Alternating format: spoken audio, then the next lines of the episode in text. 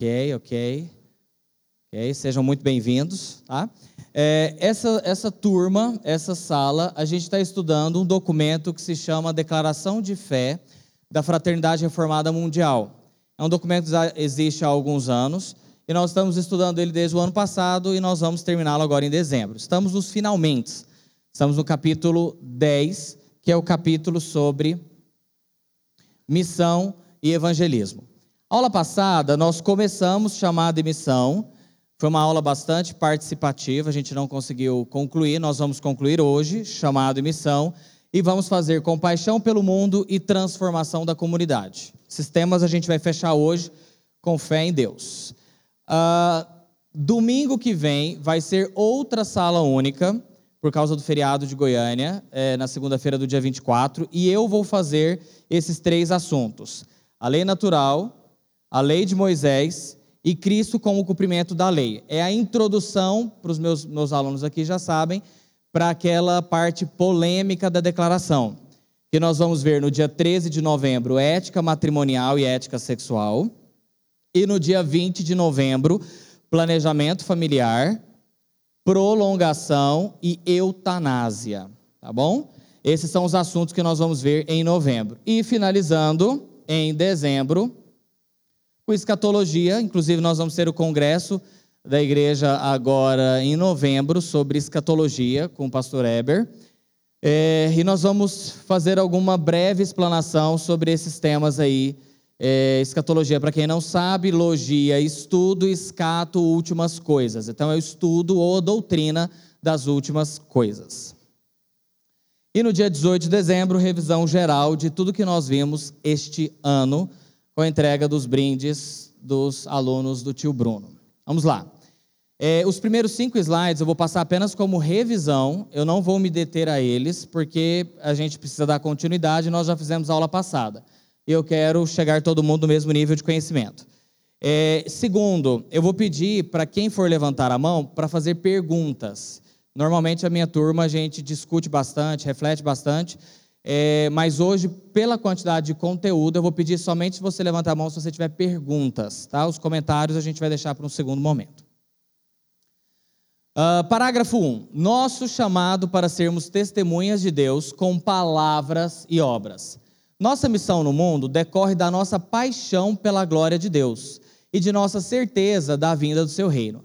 A igreja, como comunidade de Cristo, é o instrumento de Deus para o evangelismo que é a pregação e o partilhar do Evangelho de Jesus Cristo, por meio de palavras e obras, segundo o qual Cristo morreu pelos nossos pecados e foi ressuscitado dos mortos, conforme as Escrituras, e que Ele, como Senhor que reina, nos oferece agora perdão de pecados, vida eterna e os dons do Espírito para todo aquele que se arrepende e crê. Em obediência à comissão do nosso Deus, temos de obedecer, temos de oferecer duas mãos a todas as pessoas a mão que as chama ao arrependimento, fé e reconciliação eterna com Deus por meio de Cristo, e a segunda mão que manifesta ações de misericórdia e compaixão, estendendo a bondade do reino de Deus sobre a terra no nome de Cristo. Esse é o exemplo que o próprio Cristo nos deu e que anuncia que nos conformamos à imagem de Cristo e recebemos o Espírito Santo como primícias e penhor da nova criação de Deus. Frase a frase. Nossa missão no mundo decorre da nossa paixão pela glória de Deus e de nossa certeza da vinda do seu reino. Uh, nós tivemos o um congresso aqui na igreja que nós falamos um pouquinho sobre missões e, uh, e nós vimos a diferença entre ser missionário e missional. E a declaração ela vai nesse mesmo sentido. Só será missional aquele que ama a Deus e crê nas suas promessas. A gente só consegue ser missional e ser missional é quando a nossa vida gira em torno da missão como planetas giram em torno do Sol, a nossa vida gira em torno da missão. Qual é a missão? Qual é a missão? Alunos? Hã? Glorificar a Deus, pregar o Evangelho. Para isso a gente vai glorificar a Deus pregando o Evangelho. Só pregará o Evangelho, viverá a missão aquele que ama a Deus e crê nas suas promessas. Nós comentamos um pouquinho sobre o que é a glória de Deus e resumindo a nossa discussão que nós tivemos aqui, a glória de Deus é tudo aquilo que Deus é, é a expressão de quem Deus é. Então, quando nós falamos sobre a glória, né? Porque a gente costuma falar muito glória a Deus, aleluia. Tudo que você que a gente faz, a gente tem que fazer para a glória de Deus, tá? Mas o que é a glória de Deus? A glória de Deus é toda a expressão de quem Deus é. Falamos sobre a certeza da vinda de Cristo, que é uma certeza que todo crente tem, que Jesus Cristo vai voltar uma segunda vez, a gente não sabe quando, já se passaram quase dois mil anos que ele subiu aos céus, e a gente não sabe se vai mais dois, três, cinco, dez ou quinze mil anos, ou quantos mil anos forem necessários para a vinda de Cristo. E nós vimos aí a referência bíblica sobre a certeza da vinda de Cristo. A igreja, como comunidade de Cristo, é um instrumento de Deus para o evangelismo, que é a pregação e o partilhar do evangelho de Jesus Cristo por meio de palavras e obras. Uh, a declaração deixa muito claro que a responsabilidade de evangelizar é da igreja. E a igreja a gente coloca com o I maiúsculo, não porque está no início da frase, porque é a igreja universal não a universal do reino, mas a igreja universal como um todo, ok? Todos os crentes têm a responsabilidade de evangelizar. Isso não é somente dos ministros do evangelho. E o que é que a gente prega? A gente prega o evangelho, mas o evangelho de de Jesus. Onde que eu encontro o evangelho de Jesus? no testemunho quádruplo que se encontra nas Escrituras: Mateus, Marcos, Lucas e João, e por extensão, todas as Escrituras. O Evangelho de Jesus está nas Escrituras. O que eu devo pregar é o Evangelho de Jesus. E como que a gente faz isso? Através de palavras e obras. Palavras e obras, o, o, a declaração está querendo deixar bem claro que nós precisamos ser coerentes. A nossa fala tem que ser coerente com as nossas ações. Então, se eu prego um Jesus, eu preciso viver esse Jesus na prática. E lembrando que obras nas Escrituras não é somente as obras de misericórdia, que a gente muito ouve falar da, da ala espírita, né? das, das religiões, espiritismo kardecista, por exemplo, trabalha muito com obras. E obras, eminentemente, é você ajudar o próximo. Mas, biblicamente, obras vai muito além disso. Tudo que nós somos, o nosso comportamento, a maneira como nós lidamos com as pessoas, a maneira como nós reagimos, porque não é só agir, mas reagir. Tem muita gente que consegue agir facilmente, mas na hora de reagir, principalmente se vê uma funetada, vai um tapa na cara junto. Então, tudo que eu sou perante o mundo, isso são obras. Interessante, né? Porque a gente pensa que as obras é somente aquilo que a gente faz para ajudar o próximo. E não. É tudo que nós fazemos é, como expressão de quem nós somos interiormente. Coerência entre o nosso discurso e as nossas ações. Segundo o qual Cristo morreu pelos nossos pecados e foi ressuscitado dos mortos, conforme as Escrituras, e que Ele, como Senhor que reina, nos oferece agora perdão de pecados, vida eterna, os dons do Espírito para todo aquele que se arrepende e crê. Qual é o conteúdo da pregação nossa? Nós vamos sair daqui, daqui a mais um pouco, nós vamos ter contato com pessoas diferentes, segunda, terça, quarta, quinta. Se a teologia é boa, ela é uma teologia que vai durante os dias da semana. Esse é o nosso objetivo aqui, fazer que que nós estamos falando aqui vá ao longo da sua semana. Qual é o conteúdo que nós temos que pregar para as pessoas? A declaração já deixou claro isso. Primeiro, todos somos pecadores e estamos em débito impagável com Deus. Hoje é muito comum a gente falar sobre a valorização do ser humano. Isso não é algo especificamente da nossa era, da era pós-moderna, mas isso já vem desde o período do racionalismo, iluminismo. Quem gosta de história aí, já há uns 300 anos, tem se falado da valorização do homem, colocar o homem no centro de tudo. E isso entrou na igreja com muita força, colocando o homem no centro de tudo. E isso daqui é uma afronta para a nossa sociedade falar que todos nós somos ruins, maus por natureza e estamos em débito impagável. Não tem como a gente pagar esse débito com Deus, isso é algo afrontador para a sociedade moderna, principalmente ocidental. Não conseguimos alcançar salvação através de nossas forças. Não há nada que nós façamos. Eu tive a oportunidade essa semana de conversar com dois crentes não sei assim se são crentes de fato, mas duas pessoas que frequentam igrejas evangélicas. E a pergunta simples foi: Você tem que fazer alguma coisa para ser salvo? Essa pergunta é tão básica, né? Mas, por incrível que pareça, sim, eu preciso ser uma boa pessoa. Senão, eu não vou ser salvo. E vira e mexe, isso pode passar na cabeça da gente. Cara, se eu continuar fazendo o que eu estou fazendo de errado, eu não vou para o céu, porque a minha salvação depende do que eu faço.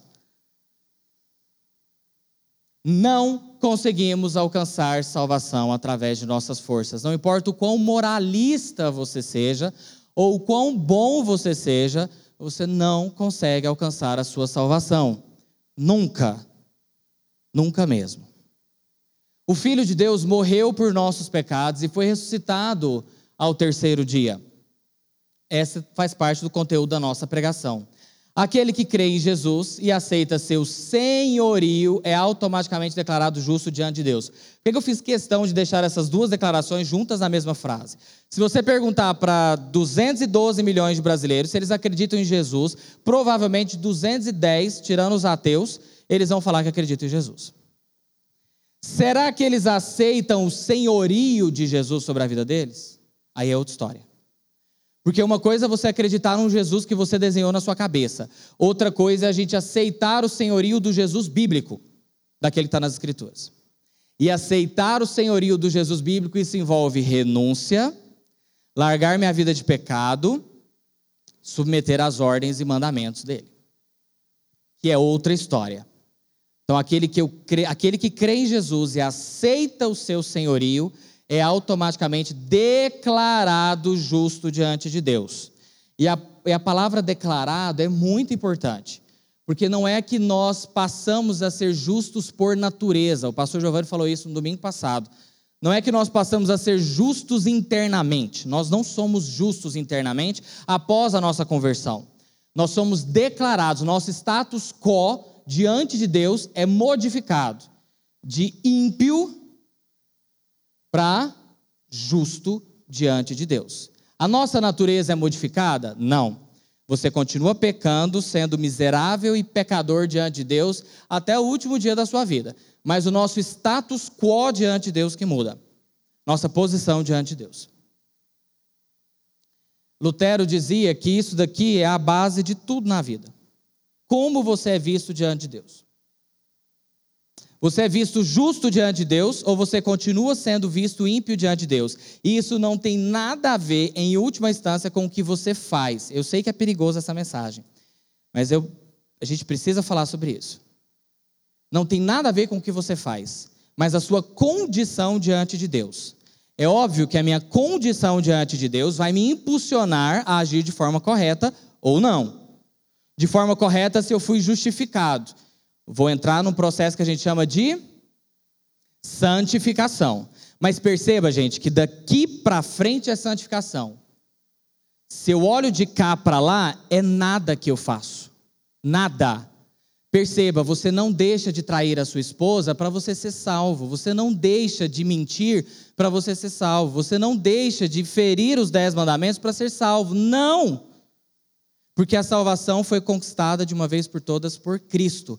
Nós deixamos de fazer isso porque Ele nos amou, Ele nos entregou a salvação e o Espírito Santo nos compele, trabalhando no nosso coração, para que nós deixemos de pecar ao longo da nossa história. Isso é muito importante, porque senão passa a ideia de que eu contribuo com a minha salvação, nem que seja 0,1%.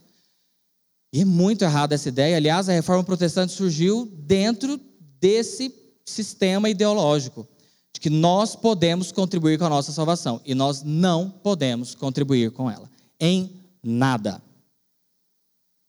Continuando ainda, conteúdo eminente da pregação, perdão dos pecados. Quais pecados? Os pecados que eu já cometi, os pecados que eu estou cometendo nesse momento. Algumas almas pecadoras aí devem estar pensando bobagem e devem estar pecando nesse momento. Jesus morreu por esses pecados? Sim. E pelo que você vai cometer daqui 10 anos, no domingo daqui 10 anos, quando você fizer uma bobagem. Jesus morreu já por ele? Já. Todos os pecados que eu cometi, que eu cometo e que eu vou cometer, Jesus morreu para pagá-los. Vida eterna é outro conteúdo da pregação. A gente tem falado sobre vida eterna? Hoje de manhã, antes de vir para cá, eu estava ouvindo uma música que chama Meu Lar. Uma música maravilhosa, foi gravada na, na época da pandemia e por uma banda é, de outras tendas, mas o conteúdo da letra é muito bom. Uh, e assim, o, a reflexão que eu fiz, porque ficava passando imagens atrás é, de pessoas usando máscara, pessoas é, distanciamento, e, o, e a letra da música era: Vou voltar para onde é meu lugar, vou voltar aqui não é meu lugar, e o tempo todo focando no que de fato nós deveríamos focar. Qual é meu ponto aqui? A gente não fala sobre o pós-morte. A gente só fala sobre o agora, principalmente se a gente é jovem, saudável. A gente não quer falar sobre o que vai acontecer depois da morte. A gente não quer falar sobre a eternidade futura inteira. Palavra do Senhor diz que essa vida é como um sopro. Tiago capítulo 4.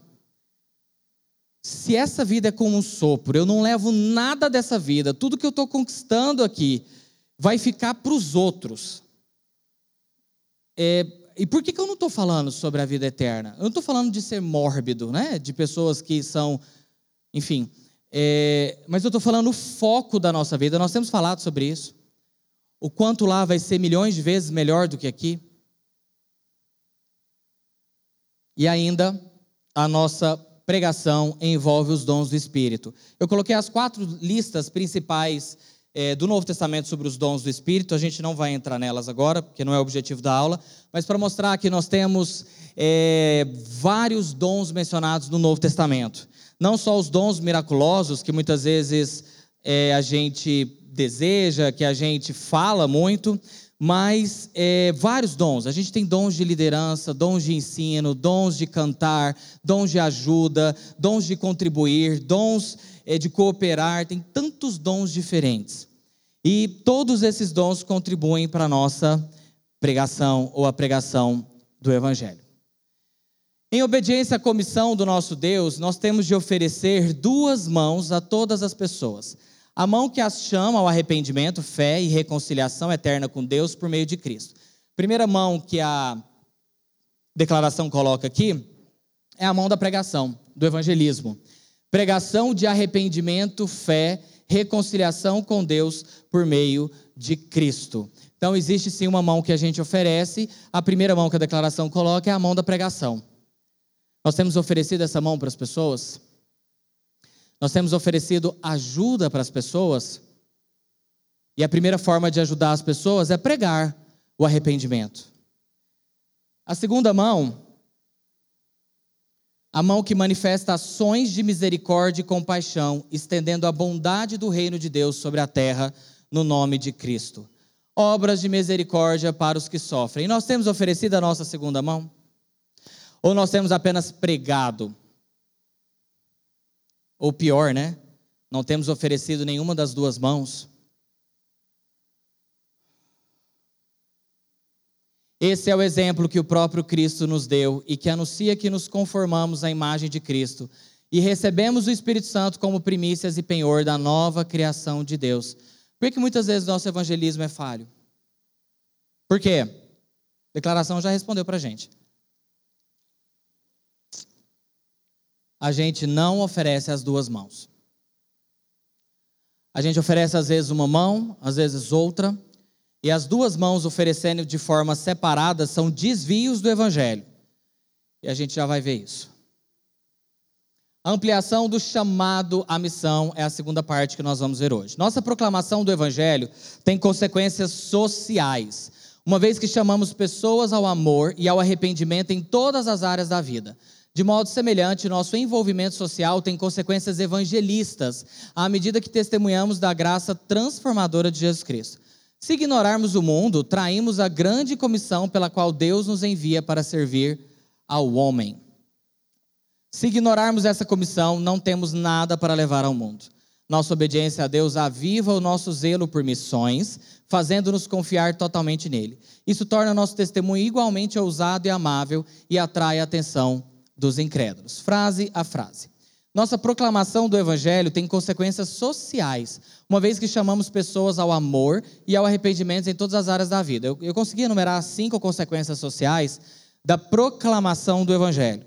Quando uma sociedade é evangelizada e o Evangelho começa a crescer, principalmente o Evangelho bíblico, essas coisas costumam acontecer. Consequências esperadas da conversão de ímpios na sociedade. Primeiro, primeiro trabalhos mais dignos.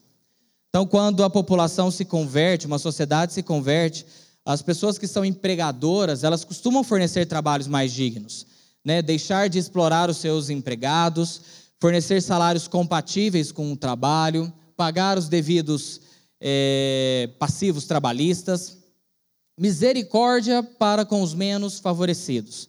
Uma sociedade dominada é, por um evangelho bíblico tem misericórdia para aquelas pessoas que são menos favorecidas, para os pobres, para os é, necessitados. E aqui nós não estamos falando de um evangelho social, nós estamos falando de um evangelho que também atinge as necessidades dos que sofrem. Crescimento do reino de Deus como um todo. Uma sociedade em que se abre para o Evangelho, o reino de Deus cresce. Lembrando que o reino de Deus é muito maior do que a igreja presbiteriana do Brasil, ou até mesmo, dependendo do que você pensa, a igreja presbiteriana do setor bueno, o Evangelho de Deus é muito maior do que isso, ou o reino de Deus é muito maior do que isso. Períodos de paz com redução dos índices de violência e de crimes em geral. É, quando uh, o bom governante se eleva no trono de uma determinada nação, de determinada determinado país, o povo se alegra. E um dos, dos objetivos ou um dos é, das consequências disso são períodos de paz com redução dos índices de crimes em geral e redução dos limites de atuação dos demônios. Lembrando que os demônios eles existem muitas vezes é, no meio presbiteriano, né? A gente foca muito mais nas obras de Deus que nas obras do diabo e a gente esquece que eles existem, que eles estão aí muitas vezes possuindo pessoas. E o pior tipo de possessão, é sempre bom a gente lembrar, não é aquele tipo que faz a pessoa cair no chão, se debater e às vezes babar pelo canto da boca. Mas é o tipo de Judas, por exemplo. Judas teve esse tipo de manifestação demoníaca? Não. Mas por 30 moedas ele saiu e foi vender Jesus. Será que tem gente vendendo Jesus aí, como Judas, hoje em dia? Esse é o pior tipo de possessão redução dos limites de atuação dos demônios. Lembrando que os demônios são, sim, muitas vezes responsáveis pelas religiões pagãs do mundo. Ele, os demônios muitas vezes estão por trás dos deuses pagãos é, deste mundo caído e nós temos que lembrar disso. De modo semelhante, nosso envolvimento social tem consequências evangelistas à medida que testemunhamos da graça transformadora de Jesus Cristo. Aqui eu trouxe dois assuntos que é muito interessante, que às vezes a gente não sabe responder como cristãos, que é o assunto do ascetismo e o do monaquismo cristão. Bruno, o que, que é ascetismo? Ascetismo ou ascetas são aquelas pessoas que vivem é, mais despojadas, que são pessoas que não dão foco nos prazeres da vida, são pessoas que se afastam de toda forma é, de prazer da vida. Tudo aquilo que possa ser prazeroso, por mais que seja legítimo, afastam.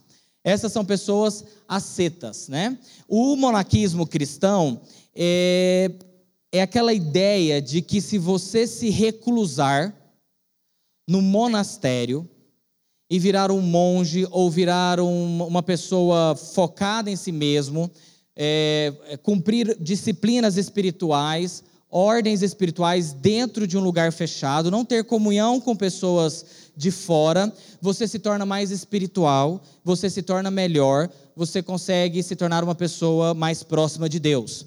O monaquismo cristão não é, não, não surgiu dentro do cristianismo, tá?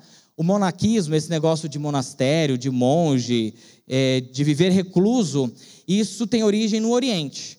O Ocidente, com o cristianismo, apenas absorveu essa forma de vivência. Isso tem origem lá no, no, no budismo, nas filosofias mais antigas do Oriente. É, o primeiro, a primeira forma de monaquismo cristão foi no século 3 depois de Cristo, 200 e pouco depois de Cristo, no Egito. Mas o que se tornou famoso mesmo e conhecido e padronizado dentro da igreja é, medieval é uh, por, o que foi fundado por Atanásio de Alexandria no século 4. Estamos falando num cristianismo muito primitivo, século IV, é 300 e pouco depois de Cristo, né? É, isso daí entrou dentro da igreja. Uh, será que esse é o modo correto de viver? Será que esses monges, né? Aqui em Trindade nós temos alguns é, monastérios, alguma coisa assim, né? De é, franciscanos eu acho que beneditinos também. Podem me corrigir aí se eu estiver falando besteira. Mas é, são pessoas que vivem reclusas da sociedade, saem para muito pouco, é, quase nada. E, e aí? E nós não temos só isso na ala católica romana, não. Nós temos isso na ala que, na ala que se diz protestante. Os Amish, principalmente, os Quakers são mais ascetas, mas os Amish, eles são exatamente desse jeito. Aí está um padrão do que é um Amish. Uh, ah, Para quem não sabe o que eu estou falando, Amish é um grupo evangélico norte-americano que surgiu da ala radical da reforma protestante, dos anabatistas. Então, não vem. É, a descendência filosófica ideológica deles não é Calvino, não é Lutero, não é Zwingli, é Martin Bucer, não é ninguém disso aí, é da ala radical da reforma protestante. E é, tem em torno de 400 mil amishes nos Estados Unidos, estamos falando de quase meio milhão de amishes nos Estados Unidos. E eles são pessoas que não, geralmente vivem em comunidades isoladas, é, tudo que eles usam, eles produzem de si mesmos. As roupas que eles usam são roupas produzidas por eles mesmos. A alimentação basicamente vem da, do cultivo é, é, agrícola deles ali. Não usam nenhum tipo de tecnologia, não usam celular, não usam telefone, não tem GPS, é, praticamente nada disso. Porque eles entendem que assim eles podem viver o evangelho de forma plena, o evangelho primitivo que a igreja primitiva fazia.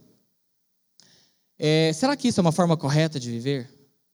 Ou os quakers, que são um pouco mais é, despojados, por assim dizer, e, mas são bastante ascetas, né? É, não, não, não usam nenhum tipo de.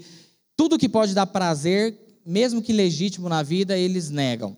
E os quakers em torno de 400 mil também nos Estados Unidos. Uh, isso é correto? A gente pode defender esse tipo de coisa, né? Tanto os monastérios, os monges, quanto o pessoal que se vive recluso na ala evangélica? A gente acredita que não. O modo correto de viver é o envolvimento com a sociedade e com as pessoas para que o evangelho seja pregado através de palavras e obras. Como a gente pretende alcançar pessoas se a gente vive recluso? Né? Como a gente pretende ir até essas pessoas se a gente não tem relacionamento com essas pessoas? Né? Se ignorarmos o mundo, traímos a grande comissão pela qual Deus nos envia para servir ao mundo. Se ignorarmos essa comissão, não temos nada para levar para o mundo. É exatamente isso que é, a imagem passa, né? Vida ascética ou monástica ou reclusa não é o padrão bíblico para o crente. Ide por todo mundo e pregai o evangelho a toda criatura. É, isso envolve muitas vezes a nossa necessidade de se envolver com pessoas diferentes, de é, viver em comunidade, viver em igreja, porque é assim que acontece a pregação do Evangelho. Nossa obediência a Deus aviva o nosso zelo por missões, fazendo-nos confiar totalmente nele. Isso torna nosso testemunho igualmente ousado e amável e atrai a atenção dos incrédulos. Quando obedecemos a Deus, passamos a confiar na sua providência, por entendermos que muitas vezes estaremos expostos e totalmente dependentes da sua bondade e misericórdia. Nós já estudamos bastante sobre a providência de Deus aqui em aulas passadas, mas é sempre bom a gente lembrar. Providência de Deus é uma ação de Deus no tempo e no espaço em favor dos seus para cumprir objetivos maiores. Deus tem um plano, Deus tem um projeto, e para cumprir esse plano, esse projeto, ele usa da sua providência. Então, muitas vezes, coisas, é muito, é, às vezes, né? É claro a gente ver a providência de Deus na vida da gente. Quando a gente não está esperando uma ligação, quando a gente não está esperando uma visita, quando a gente não está esperando uma bondosa ação ou algo acontecer que você fala, cara, que coincidência. Para o crente existe coincidência? Não. Então nunca mais na sua vida use a palavra coincidência. Você vai usar providência. Providência divina. Quando obedecemos a Deus, passamos a confiar na sua providência, porque muitas vezes estaremos expostos e totalmente dependentes da bondade e da misericórdia de Deus ao cumprir os seus objetivos aqui na terra. Os ímpios são atraídos por justamente sermos diferentes. Quem ainda estava aqui no congresso de missões, nós fomos trazidos a, a, ao conhecimento de algumas pesquisas que fizeram nos Estados Unidos é, sobre o que uma determinada faixa etária esperava ao ir à igreja. Aí colocaram pessoas indo para uma igreja é, de parede escura, é, jogos de iluminação, música diferente, aquela pegada toda diferente, né? Pra, é, que parece mais um, um lugar de festa, de boate, de clube, sei lá. E colocaram pessoas indo para uma igreja tradicional. E a pergunta era: o que vocês assim se identificaram com aquilo ali? Foi interessante? Fizeram vocês desejarem mais para a igreja da parede preta ou da igreja tradicional? E a resposta foi: a gente quando quer ir para a igreja, a gente quer ir para uma igreja que tem cara de igreja. Porque se eu quiser ir para o clube, eu vou procurar um clube que eu queira ir e não para a igreja. Os ímpios são atraídos por justamente sermos diferentes. E é óbvio que não ser completamente desconexo da, da nossa sociedade e sermos taxados de estranhos ou qualquer outra coisa nesse sentido. Porque sim, dá para a gente se adaptar à cultura do nosso tempo sem sermos tão parecidos com o mundo que não haja mais divisão do que é o que é. Aplicação prática disso tudo que nós vimos. Primeiro, Todo crente é chamado a ser missional, entendendo que a vida dele gira em torno da missão. Então, eu e vocês somos chamados para sermos missionais e lembrarmos que quando amanhã nós estivermos negociando, nós estivermos trabalhando, nós estivermos fazendo o que nós tivermos que fazer na nossa rotina diária, a nossa vida vai girar em torno da missão, ou pelo menos deverá girar em torno da missão. Segunda aplicação prática: não existe biblicamente a possibilidade de vivermos uma vida isolada do mundo, a fim de sermos mais santos, abençoados ou próximos de Deus. Se você tem dificuldade de conviver com pessoas, se você tem dificuldade muitas vezes de se relacionar com pessoas, é justamente no relacionar com as pessoas que Deus quer te tratar, que Deus quer te moldar. Não existe biblicamente essa possibilidade. É no mundo que Deus manifesta a sua luz através de nós. E por fim, há um equilíbrio entre estar do mundo e não. Que Deus nos dê sabedoria. Não é simples nós estarmos no mundo, nós estarmos perto de pessoas que muitas vezes são completamente diferentes do que nós consideramos como ideal de vida e não sermos e não pertencermos a este mundo. Que Deus nos dê sabedoria.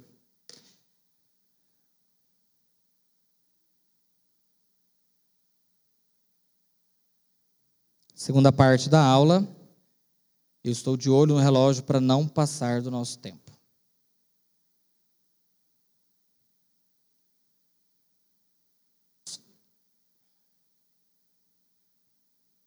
Vocês memorizaram quem que são esses daí no Muro da Reforma? Alunos pecadores do tio Bruno. Quem que é o primeiro lá? Tivane vai saber de cores salteados. Não, Tivane? Memória dos 70 já era, memória dos dois, né? Não tem, mas é. tem que ser os jovens. Deixa eu pegar um jovem aqui. Quem estava na minha aula, hein? Aula passada. Quem que era aquele primeiro lá? Alguém sabe? Aquele segundo ali, pecadores miseráveis. Se vocês errarem, não vai entrar no céu. Quem que é esse? Essa barba é típica dele, né? A barba do Calvino aqui. Beleza. Esse aqui é o fundador do presbiterianismo lá na Escócia. Quem é? Knox. Tudo bem, Guilherme Farel e Teodoro de Beza. Teodoro de Beza foi o pastor que ficou depois da morte de Calvino na década de 50 do século XVI. E Guilherme Farel foi um dos grandes instigadores da reforma em Genebra, na Suíça. Para quem não sabe, estamos falando do Muro da Reforma, que se encontra em Genebra, na Suíça, que há alguns anos, acho que um ou dois anos antes da, da, da pandemia, foi lixado por grupos LGBTQIA, e feministas. ok? E depois eles reconstruíram, repintaram, mas eles foram lixados justamente por entender que a pregação do evangelho é contra o seu estilo de vida. Não, tem não, nenhum não. Ainda não estou me prostrando, não. Misericórdia. Vamos lá. Então nós já vimos aqui, agora nós vamos ver compaixão pelo mundo e transformação da sociedade. Reiteramos a grande necessidade de os cristãos se revestirem de compaixão em nome de Cristo, em meio de pobreza, enfermidades, injustiças e todas as formas da miséria humana. Preocupamos-nos por haver milhões de pessoas neste mundo vivendo em pobreza desesperada. No chamado para nos revestirmos de compaixão, somos chamados para caminhar com o pobre e transmitir a graça de Deus com uma qualidade de vida espiritual que nos permita penetrar na comunidade que sofre, não como salvadores, nada de evangelismo social, mas como servos de Cristo, o Salvador. Reiteramos a grande necessidade de os cristãos se revestirem de compaixão em nome de Cristo, em meio de pobreza, enfermidades, injustiças e todas as formas de miséria humana. Abre aí, 2 Coríntios, capítulo 1, por gentileza.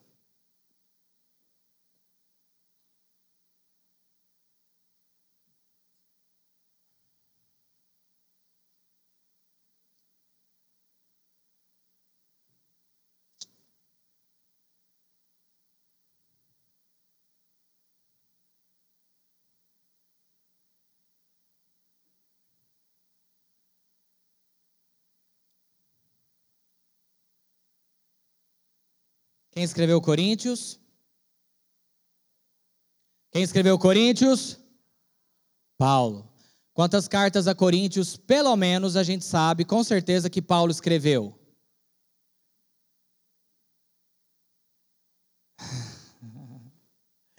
Com certeza, quantas cartas Paulo escreveu para Coríntios, pelo menos?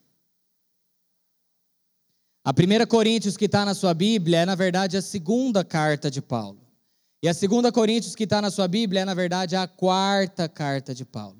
Existiu uma primeira e uma ter... ah, existiu uma primeira e uma terceira que não foram preservados, amando do Senhor Deus, o Todo-Poderoso, ele não quis preservar, portanto ficou apenas a segunda e a quarta, que passou a ser chamado nas nossas Bíblias de primeira e segunda de Paulo a Coríntios. No capítulo 1, versículo 3 e 4 da segunda carta, ou quarta, Bendito seja o Deus e Pai de nosso Senhor Jesus Cristo, o Pai de misericórdias e Deus de toda consolação. É Ele que nos conforta em toda a nossa tribulação. E por que, crente miserável, eu e você sofremos? Para podermos consolar os que estiverem em qualquer com a consolação com que nós mesmos somos contemplados por. Pronto, tá claro. Um dos objetivos de Deus fazer você sofrer é para que você possa consolar o seu irmão que está do seu lado, quando ele for sofrer o que você está sofrendo. Um dos objetivos do sofrimento de Deus é para que nós possamos nos revestir e nos inteirarmos da grande necessidade dos cristãos de ter compaixão em nome de Cristo em meio à pobreza, enfermidades, injustiças e por aí vai. A miséria humana em todos os níveis é em decorrência do pecado humano. A gente não, não pode esquecer disso. Toda miséria humana, a pobreza, as doenças, as desgraças sociais são em decorrência do nosso pecado. Portanto, não há de se falar, eu já vou chegar aqui logo na no que eu preciso falar dessa parte aqui que é mais importante. Começa aqui. Portanto, gente, teologia da libertação, ou a versão gospel da teologia da libertação, que é a missão integral, muito difundida por Ariovaldo Ramos e tantos outros é, missionais integrais no Brasil, elas são uma deturpação das escrituras. O que, que isso prega? Né? A teologia da libertação no meio católico foi condenado já pela Santa Sé de, de Roma, santa para eles, né? mas a Sé de Roma, é, e a missão integral também já foi condenada por nós, mas ela tem um chamariz muito grande, porque fala da transformação social e de que a resolução do pecado e da miséria do homem se dá se você resolver a pobreza das pessoas. Se você der cultura para as pessoas, se você der pão para as pessoas, a gente resolve o problema da miséria humana. E na verdade, não, porque a gente sabe que o problema da miséria humana é em decorrência do nosso estado espiritual. E não porque o pobre não teve uma oportunidade da vida e de estudar e se tornar alguém. Essas teologias são voltadas exclusivamente para o social e não fazem sentido à luz das Escrituras. Um pouquinho sobre teologia da libertação. A data de início dela foi em 1971. Existe um filósofo, um teólogo, filósofo brasileiro que o povo gosta muito, que é o Leonardo Boff, e ele é um teólogo da libertação, católico. É uma preocupação social com os pobres e a libertação política dos povos oprimidos. Ou seja, se nós tivermos governos bons, que dão o que o povo precisa, um Estado bom, que sana todas as necessidades, nós estamos pregando o Evangelho de Jesus. Porque é isso, Jesus veio para resolver o nosso problema terreno. Surgiu no catolicismo romano e a versão gospel disso é a missão integral, que tem alguns adeptos no nosso país. Apesar da desgraça humana ser resolvida apenas no término deste mundo, como está dizendo aqui, já vou ler, ainda nos preocupamos e buscamos sanar os problemas sociais de todas as formas possíveis. Preocupamos-nos, sim, por haver milhões de pessoas neste mundo vivendo em pobreza desesperada. Então, a gente também não vai para o extremo oposto de achar que somente pregando e não fazendo as obras de misericórdia a gente vai resolver o problema. Nós temos que andar com os dois juntos não dar ênfase em um e não dar ênfase em outro. Mas nunca será suficiente os nossos esforços até que Cristo volte. A miséria humana ela vai continuar até a segunda vinda de Cristo, porque o pecado continua habitando em nós e nós vamos continuar lutando contra ele. No chamado para nos revestirmos de compaixão, somos chamados para caminhar com o pobre e transmitir a graça de Deus com uma qualidade de vida espiritual que nos permita penetrar na comunidade que sofre, não como salvadores, mas como servos de Cristo, o Salvador.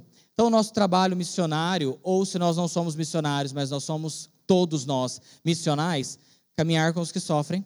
Nós estamos caminhando com os que sofrem. Estamos transmitindo a graça de Deus a essas pessoas? O que é a graça de Deus? Lá vem o Bruno com as perguntas mais aparentemente óbvias, né? O que é a graça de Deus? Estamos transmitindo a graça de Deus para as pessoas? Tá, nesse contexto, o que é a graça de Deus? Vamos além. Além de ser favor imerecido, mas favor imerecido para o quê? Salvação. Obrigado. Estamos transmitindo, poderíamos muito bem, muito bem substituirmos aqui. Estamos transmitindo salvação para as pessoas. E nós já vimos qual é o conteúdo da nossa pregação. Você é pecador e miserável. O seu débito com Deus é impagável, queira você ou não. Só existe uma forma de ser salvo você crer e confessar Jesus Cristo como seu Senhor e Salvador. Você quer?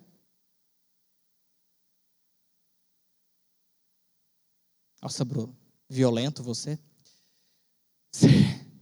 Servir a comunidade. Estamos servindo a comunidade? E a comunidade aqui não é a comunidade dos crentes, não, tá? É a comunidade que nós estamos inseridos sociedade. A transformação da comunidade humana e nós estamos no último tema. Entendemos que a transformação da comunidade humana seja a reversão completa na totalidade da vida e da terra, dos efeitos do pecado que alienaram homens e mulheres de Deus de si mesmos, dos outros, do ambiente e da restauração da ordem de Deus na criação. A intenção de Deus é que todos os seres humanos sejam plenos portadores da sua imagem. Frase complicada. A intenção de Deus é que todos os seres humanos sejam plenos portadores da sua imagem. Tal tarefa começa nesta vida, mas só será completada quando Cristo retornar em glória no fim dos tempos.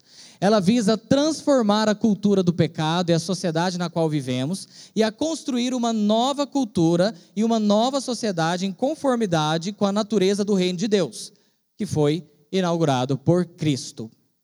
Entendemos que a transformação da comunidade humana seja a reversão completa na totalidade da vida e do planeta em que vivemos dos efeitos do pecado, que alienaram homens e mulheres de Deus, de si mesmos, dos outros, do ambiente, da restauração da ordem de Deus na criação. Reversão completa dos efeitos do pecado. Pergunto a vós, me se. Quais efeitos?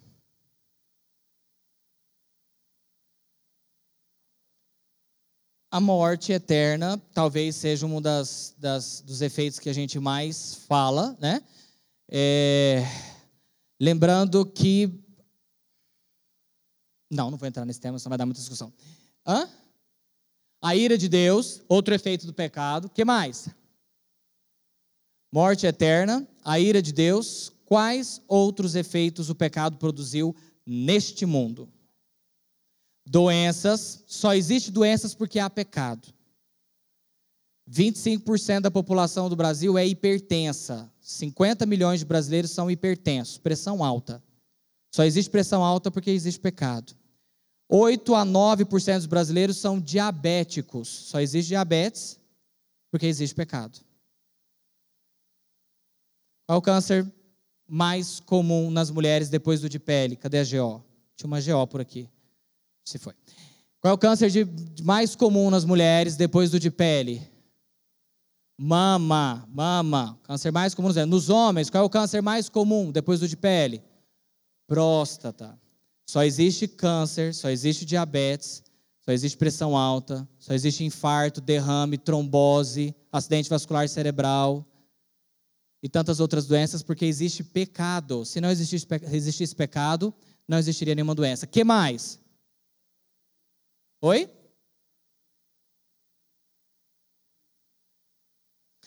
Como a natureza geme? Quais efeitos têm acontecido sobre a natureza que são efeitos do pecado também? Poluição, destruição da natureza, destruição do pulmão do mundo. Nós não sabemos como vai ser daqui a 100 anos para respirar nessa terra, se o mundo continuar do jeito que está. Né? A qualidade do ar das cidades é péssima. Eu coloquei alguns efeitos do pecado aqui. Expulsão da presença de Deus. Conseguem identificar isso? Adão e Eva viviam em plena comunhão com Deus. Viviam na presença de Deus. O Senhor vinha conversar com eles que hora do dia? E a viração do dia, que hora do dia? Que hora que vira o dia para o judeu? No final do dia. No final do dia, é o final, uh, né, no entardecer, é o final do dia e o início do outro dia. Os judeus não contam o dia como nós contamos. Portanto, a viração do dia é no final do dia. O Senhor vinha no final da tarde para conversar com Adão e Eva. Quanto tempo foi isso? A gente não sabe. Se foi um dia, se foi dois dias, se foram vários dias, se foram anos, se foram quanto tempo. A gente só né, tem um relato bíblico ali de que teve a queda, a gente não sabe quanto tempo depois da criação do homem. O Senhor vinha conversar com eles. Após Adão e Eva pecarem, eles foram retirados do jardim que ficava no Éden. Arcanjos ou querubins, me lembro, foram colocados é, nas quatro portas do jardim e uma espada flamejante que ficava passando para impedir a entrada. Por que mesmo que eles não podiam entrar? Por que Adão e Eva não podiam voltar para aquele, aquele lugar que Deus criou para ser a casa deles. A Bíblia justifica isso, em Gênesis capítulo 3. Por que, que Adão e Eva foram retirados e proibidos de entrar no jardim que ficava no Éden? Pode abrir, pecadores. Olha lá. Para não comerem da árvore da vida e viverem para Sempre. Esse foi o objetivo. Então, uma das coisas instituídas naquele momento foi a morte. A morte física. A morte espiritual aconteceu quando eles pecaram, e a morte física passou a acontecer algum tempo depois. Então, a morte, ela meio que subdividiu em duas etapas. Né? A morte espiritual aconteceu no momento que eles pecaram, que eles perderam a comunhão com Deus, seu espírito foi morto, e a morte física aconteceu. Adão viveu quantos anos mesmo? Obrigado, 900 alguma coisa aí. 930. Adão viveu 930 anos. Bruno, eram 930 anos como nós contamos os anos hoje? Existe uma grande discussão sobre isso, tá? Mas eu sou da ala que sim, é como é que os anos eram contados hoje. Não exatamente porque o nosso calendário gregoriano tem uma diferencinha do calendário do pessoal do Oriente, mas que é o juliano. Então, é, mas é basicamente da forma como nós contamos hoje, tá? O pecado não é fundamentalmente um problema de comportamento ou educação, gente. Isso aqui é bom a gente aprender. Porque nós que criamos filhos, o pecado não é um problema fundamental de comportamento ou como nós educamos os nossos filhos. Nós não somos pecadores porque pecamos. Nós pecamos porque somos, por natureza, pecadores. Então, aquela ideia de que se você der uma boa educação, um bom comportamento para as pessoas, se não houver mudança na natureza espiritual dessa pessoa, não adianta. O pecado continua sendo um problema. Outro efeito do pecado, escravidão é um pecado. Você consegue parar de pecar? Maíra. Não. Nós não conseguimos parar de pecar. A escravidão ao pecado. É certo que, e aqui eu já entro com uma das bênçãos é, aqui. É certo que, ao longo dessa vida, nós estamos num processo que a gente chama de. E o que é esse processo? Para quem nunca ouviu falar sobre isso, o Todo-Poderoso e o Espírito Santo estão quebrando o domínio do pecado em nós. Então a gente começa a vencer pecados que a gente não conseguia vencer antes. O grande exemplo, Raabe, quando recebeu os, os espias do povo, é, do povo hebreu. E os policiais lá, da, dos oficiais do, é, do chefe lá de Jericó, chegaram para perguntar: cadê os oficiais? Ela contou uma verdade ou uma mentira? E ela já era salva naquele momento? Sim. Rabi foi salva quando ela ouviu a mensagem dos espias hebreus. Ela já era salva, mas ela mentiu na cara lavada, que eles já tinham ido, saído, e corre que vocês pegam ele, que eles estão acabando de passar o Jordão. E eles estavam na parte de cima. A gente defende contar uma mentirinha para um bem maior? Não. Não. Nunca. A Bíblia nunca nos autoriza a contar uma mentira pensando num bem maior. É sempre pecado, é sempre errado. Mas, o que a gente espera de um novo convertido? Acabou de converter. O domínio do pecado vai sendo quebrado ao longo da nossa vida. Quando eu me converto, o Senhor, o Senhor Deus me justifica mediante o sacrifício de Cristo. O que, que acontece no dia da minha conversão? A minha culpa é retirada. Se eu morrer segundos depois da minha conversão, eu vou para o céu ou vou para o inferno? Para o céu. Porque todo o negócio aqui é em relação à culpa. Durante a minha vida eu sou santificado, o domínio do pecado é quebrado. No final da minha vida, quando eu morrer e for ressuscitado, eu serei glorificado. O que, vai acontecer com o pecado na glorificação?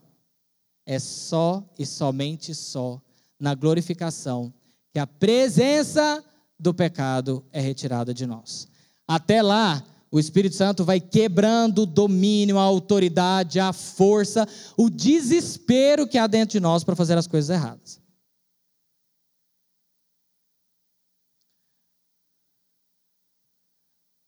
Entendemos que a transformação da comunidade humana seja a reversão completa na totalidade da vida e da terra, dos efeitos do pecado, nós já vimos. E esses efeitos do pecado também se consistem em alienação ou separação. Do que? da humanidade de Deus. Primeira coisa, nós fomos separados de Deus. Havia uma comunhão íntima de Adão e Eva com o Todo-Poderoso. Acho que jamais vamos saber isso, somente na glória, né? O que é ter essa comunhão diária com Deus quando ele vinha para conversar, bater um papo com Adão e Eva. Nós fomos separados, alienados de Deus disso. Nós fomos alienados de nós mesmos.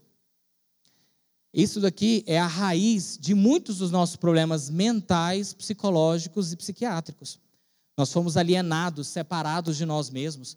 Nós fomos alienados e separados dos outros. Olha as maldições que foram lançadas sobre os relacionamentos de marido e mulher, lá em Gênesis capítulo 3, com a queda do homem e da mulher. A mulher seria a revelia o tempo todo contra o homem, né? E o homem vai tentar dominar a mulher. Vários dos problemas de relacionamento surgiram ali, no pecado de Adão e Eva e nas maldições que se seguiram. E nós fomos alienados e separados do nosso próprio ambiente. A intenção de Deus é que todos os seres humanos sejam plenos portadores da sua imagem. Abre aí, primeira carta de quem a Timóteo? Hã? Paulo. 1 Timóteo capítulo 2.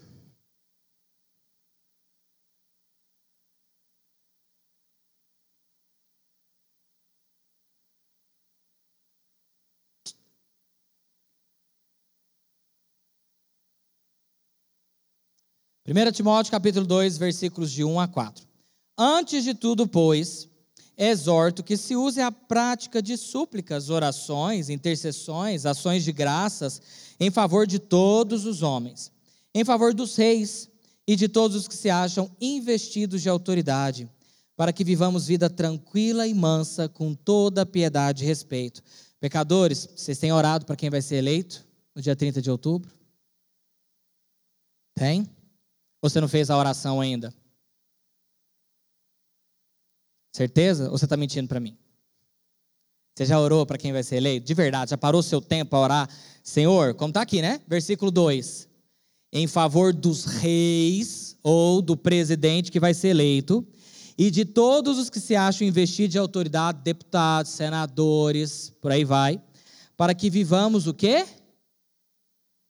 Vida tranquila e mansa, com toda piedade e respeito. Se você não orou ainda, faça a sua oração. Viu, pecadora? Isto é bom e aceitável diante de Deus, nosso Salvador, o qual deseja que todos os homens sejam salvos e cheguem ao pleno conhecimento da verdade. Está aí. A declaração diz: a intenção de Deus é que todos os seres humanos sejam plenos portadores da sua imagem. O Senhor deseja, ou pelo menos é a intenção de Deus, e a Bíblia está dizendo isso, que todas as pessoas sejam conforme a imagem de Deus. Todos serão? Você acredita no universalismo? Acredita que é uma, uma doutrina dentro do meio evangélico? Não do meio reformado, vai mais, vai mais para o meio arminiano. Mas de que no final, depois de um pequeno sofrimento, todas as pessoas serão salvas? Universalismo. Os universalistas não acreditam na realidade de um inferno eterno, porque entendem que o amor de Deus é incompatível com a ideia de um sofrimento que não tem fim. Estão enganados, porque a Bíblia ela deixa muito claro a ideia e a existência de um inferno. O diabo está no inferno nesse momento? Vocês acham que o diabo está no inferno nesse momento? Hã? Onde que o diabo está? Jó explica isso pra gente, né? Eu venho de rodar through and através do mundo e pelo mundo e observei o seu, seu servo Jó. O diabo está na terra. Um terço dos anjos que caíram também está na terra, fazendo todo o mal que eles podem fazer. O inferno é reservado para o sofrimento também do diabo e dos seus anjos não é o reino do diabo lá. Ele não está reinando com um cetro num trono que tem em algum lugar do, do, do inferno. Não existe essa ideia bíblica. O inferno foi preparado para destruição e condenação eterna dele e dos anjos caídos, assim como dos humanos pecadores. Existe uma outra ideia, aqui a gente tem algumas pessoas famosas, inclusive no nosso meio, não é muito, mas existe, o tal do aniquilacionismo. O que é o aniquilacionismo? É a ideia de que são, é, é, tem duas possibilidades. Aqueles que não se converteram e aceitaram Jesus em vida, eles vão sofrer por um tempo e depois eles vão deixar de existir ou simplesmente após a morte física eles deixam de existir. É como se a sua alma simplesmente desaparecesse e eles não tivessem consciência de estarem vivos. de alguma forma.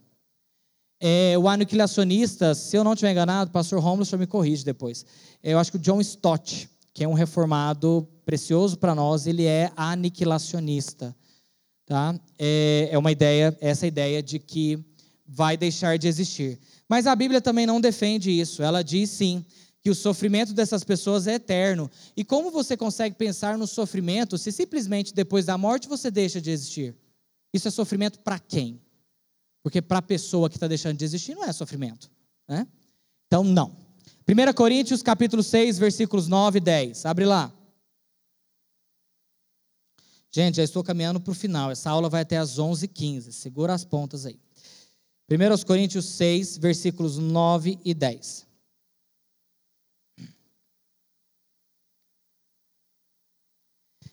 Ou não sabeis que os injustos não herdarão o reino de Deus? Não vos enganeis. Os impuros, os idólatras, aqueles que são adúlteros, os efeminados, os sodomitas, os ladrões, os avarentos, os bêbados, os maldizentes, os roubadores, nenhum deles herdarão o reino de Deus. Dizendo aí dos que não vão herdar o reino de Deus, mas serão lançados no lago de fogo e enxofre, como deixa muito claro Apocalipse. Ela visa transformar a cultura do pecado e a sociedade na qual vivemos e a construir uma nova cultura e uma nova sociedade em conformidade com a natureza do reino de Deus, que foi inaugurado por Cristo. A transformação final nossa, tanto individual quanto coletiva, só será completa na segunda vinda de Cristo. Nós já falamos sobre isso, glorificação. A santificação neste mundo ela é progressiva, apesar de ser imperfeita. E aqui a gente já falou sobre isso. O, a salvação nossa se dá em três etapas: justificação, quando somos salvos, santificação ao longo da nossa vida, glorificação na ressurreição.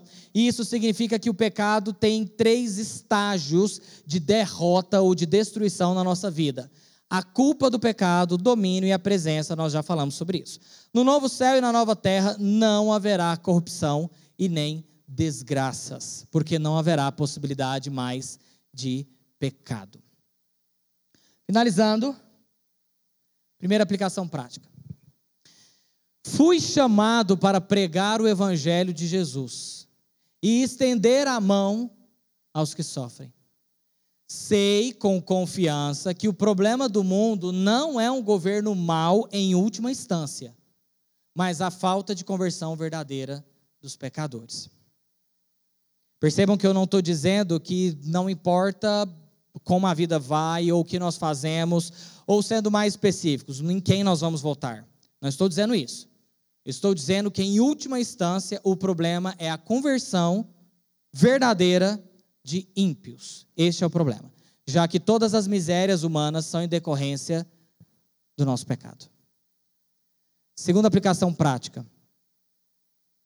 Entendo que paz perfeita e alegria perfeita só serão possíveis quando Jesus acabar com este mundo. Enquanto aqui, dores e sofrimentos são parte da nossa jornada. Eu sei, eu fui criado também numa cultura, assim como vocês, que a gente faz de tudo para não sofrer. Dor de pirona, 500 gramas. Não passou? Mais um de 500 gramas para fazer um grama. Não passou? Duas, três horas? Paracetamol.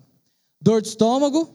Omeprazol, domperidona, coloca um vonal debaixo da língua para dar uma acalmada no estômago e vamos embora. Nós somos criados assim a buscar a todo custo nosso bem-estar. Enquanto aqui, dores e sofrimentos são parte da nossa jornada.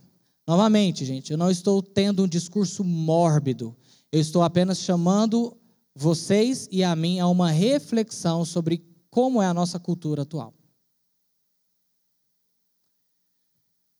Alguém me chamou? Pessoal, era isso que a gente queria trazer sobre missão, evangelismo, chamado, transformação da comunidade. A aula que vem também será a sala única. A gente vai falar um pouquinho sobre Moisés, cumprimento da lei. Normalmente a nossa aula não é tão corrida desse jeito, eu peço desculpas, a gente geralmente discute traz entendimentos diferentes, reflexões, insights que vocês estão tendo aí. É, mas é por causa do conteúdo e a gente precisa terminar. E eu não gostaria de pular nenhuma parte da declaração. Do jeito que nós estamos seguindo, nós vamos concluí-la em tempo hábil. Semana que vem o conteúdo é um pouco menor, aliás, é bem menor, vai dar para a gente discutir um pouquinho, tá? Convido as pessoas que visitaram a gente pela primeira vez a vir participar dessa roda de discussão. Nós estamos refletindo à luz das Escrituras todas as verdades que nos cercam. Primeiro, se essas verdades são de fato verdades. E segundo, como eu posso aplicar isso para a minha vida e ser melhor do que eu tenho sido. Senhor, nós te agradecemos por tudo que o Senhor tem feito por nós, te agradecemos pela oportunidade de estarmos aqui, de podermos estudar a palavra do Senhor, de podermos buscar a tua face, a tua presença. Que o Senhor seja o Deus da nossa vida, o Deus da nossa história, o Deus da nossa casa, o Deus dos nossos filhos, o Deus dos nossos parentes, o Deus deste país. Senhor, daqui mais duas semanas, Pai, nós estaremos elegendo o nosso presidente. Estamos aqui, Deus, cumprindo o que 1 Timóteo diz Orar pelos que governam estão investidos de autoridade. Temos duas opções que representam governos completamente diferentes. Senhor, nós oramos por aquele que será eleito. Nós te pedimos, Pai, que o Senhor seja bondoso, misericordioso para com teu povo, para com a tua igreja. Que o Senhor seja bondoso e misericordioso com as famílias dessa nação. Que o Senhor seja bondoso e misericordioso, Pai, com aqueles que chamam o Senhor pelo teu nome. Como os hebreus tanto clamaram ao Senhor. Nós agora invocamos o teu nome, Pai, neste momento, para que o Senhor tenha misericórdia de nós, para que o Senhor tenha misericórdia da nossa nação. Deus, se for um presidente ou se for o outro presidente, Deus, que o Senhor sim tenha misericórdia de nós. É o que nós te pedimos. Nós sabemos, Deus, que o Senhor decretou essa eleição. Nós sabemos que o Senhor conhece o tempo presente, o tempo futuro. O Senhor conhece como serão os próximos quatro anos de governo. O Senhor conhece, Deus, toda a história. Nós aqui, muitas vezes, pouco apreensivos, alguns muito apreensivos. Não sabemos o que acontecerá nos próximos anos no nosso país, Senhor, mas nós entregamos toda a nossa vida, toda a nossa história, todos os nossos negócios, os nossos empregos, a nossa vida como um todo nós entregamos diante do Senhor e pedimos misericórdia, Senhor. É o que nós pedimos ao Senhor. Deus bondoso e misericordioso, Deus das Escrituras, Deus que ama o teu povo, Deus que nos ama. Em nome de Jesus. Amém.